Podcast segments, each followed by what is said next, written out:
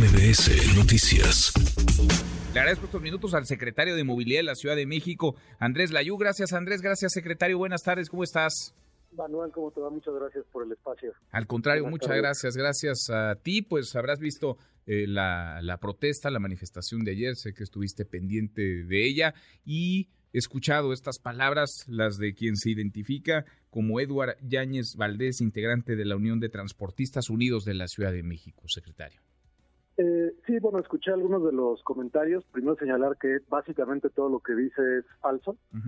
eh, ayer, el día de ayer, eh, en un comunicado que ni siquiera viene realmente firmado, que se envió a la prensa, se habla de 5.000 transportistas. Sí, es lo que nos Ustedes habrán visto que en el bloqueo pues no había más de 60 personas.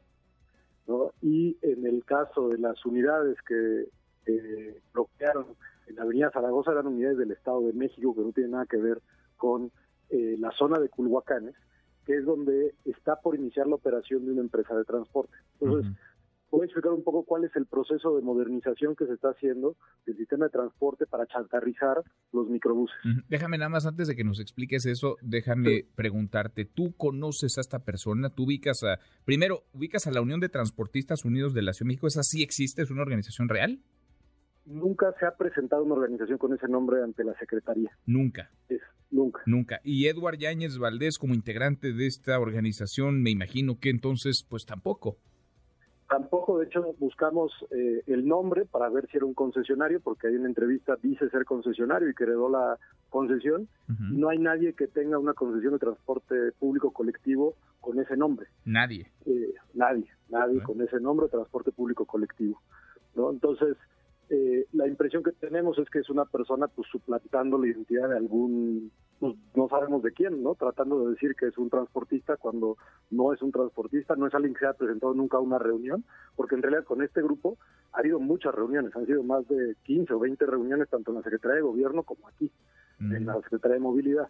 Interesante. Entonces, sí Interesante es un poco porque... sorprendente pues sí, que no- estas afirmaciones sí, tan este, digo, pues falsas, absolutamente falsas, pues vengan de alguien que ni siquiera se puede identificar como transportista. Pues, pues sí, alguien que no, que se hace eh, o que se llama concesionario, que se dice eh, ser eh, concesionario integrante de una unión, pero no sabemos bien a bien quién es, con quién, con quién hablamos. Bueno, es muy, es muy pertinente. Ahora, sí, el fondo. Andrés, ¿qué es lo que se está haciendo, secretario? ¿Por qué, eh, por qué digamos, habría este pues este descontento de algunos, no sé cuántos sean realmente, no son esos cinco mil de los que hablaba esta persona, pero ¿qué, qué es lo que se está haciendo desde la Secretaría de, Movilidad, particularmente en este tema, el del transporte concesional?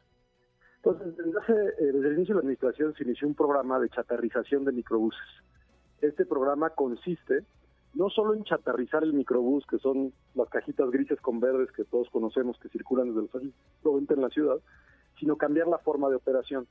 Porque el microbús, desde que existe, es un servicio que opera eh, con un dueño, que es el concesionario, y un conductor. Y ese conductor cobra en mano y vive completamente de lo que cobra en mano, con eso paga la gasolina, paga el mantenimiento y le paga una renta por la unidad al dueño de la concesión. Esto lo que hace es que no tengamos paradas fijas, no tengamos conductores capacitados, se vayan carrereando y tienen que competir por el pasaje porque pues cuánto pasaje cobran define cuánto dinero tienen al final del día como individuos. Entonces lo que marca la ley y el programa que hicimos es que se tienen que chatarrizar estos microbuses en distintas zonas de la ciudad a partir de los estudios que se hicieron de oferta y demanda, es decir, de cuántos viajes hay, cuántas unidades se requieren, Sí. y los concesionarios, que son los mismos concesionarios que llevan operando muchísimo tiempo, se tienen que integrar en una empresa que es propiedad de ellos, de la cual son accionistas. Así fue el caso de Cuautepec, donde yo una empresa de transporte, de Legaria, de División del Norte, entre otras. E incluso las empresas que operan dentro del sistema Metrobús están formadas por viejos concesionarios que constituyeron una empresa y son hoy accionistas de esa empresa. Mm, Este mismo proceso lo estamos llevando a cabo en Culhuacanes, donde el objetivo es que tengamos unidades nuevas con GPS, con cámara, eh, que se pague con la tarjeta de movilidad integrada, e incluso ya llegaron esas unidades, la semana pasada se hicieron pruebas. A inicios de este año, cuando inició el proyecto, los concesionarios Ujú. se reunieron e hicieron una asamblea para constituir la empresa. Entre ellos, los que se manifestaron ayer sobre todo sus dirigentes, participaron en esa asamblea. Aceptaron ser parte de la empresa. Y en la asamblea se votó cuál sería la mesa directiva de la empresa. En esa mesa directiva ganó una planilla y perdió otra. Lo que estamos viendo es la manifestación de la planilla que perdió. Entonces es un grupo minoritario dentro de una empresa privada la cual la Secretaría de Movilidad pues, no puede hacer mucho en el sentido de que es un conflicto entre privados. Mm. Pues Ellos tienen que resolver el conflicto de una empresa. A cada concesionario se le reconoció su concesión, si tenía los papeles en orden y si existía la unidad y sabemos ese es el caso precisamente los que se manifestaron ayer, con ellos sí hemos hablado, los conocemos y sabemos que llevaron unidades, se les reconocieron sus unidades, sabemos que llevaron documentación y se les dio un bono de 450 mil pesos por chatarrizar esa unidad. Pero ese bono solo puede ser entregado a la armadora que va a fabricar o que ya fabricó las nuevas unidades.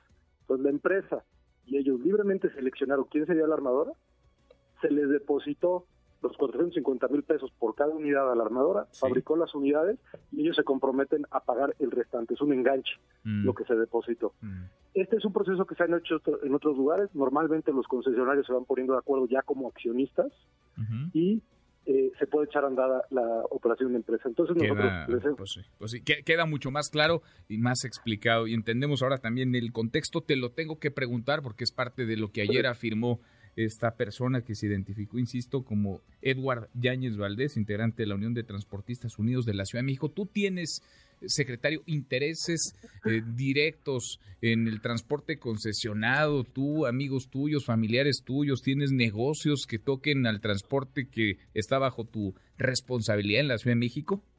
Por supuesto que no, nunca he tenido ningún interés, ni tendré, de una vez ni tendré nunca ningún interés que no sea el de ser funcionario y hacer el mejor trabajo para la ciudad. A decirlo de forma explícita, en esa empresa donde él dice es que tiene prestanombres, es falso. falso. Y esa empresa es que tiene amigos que son, es falso. Los propios concesionarios conocen quiénes son los accionistas y todo el mundo lo puede saber porque en la página de internet de la CEMOI está publicada la lista de los accionistas.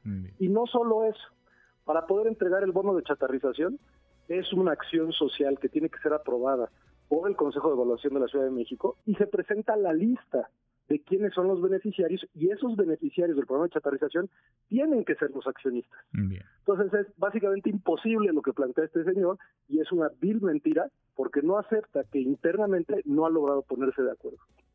Queda claro y lo anotamos, lo registramos. Andrés, secretario, te agradezco estos minutos. Muchas gracias por platicar con nosotros.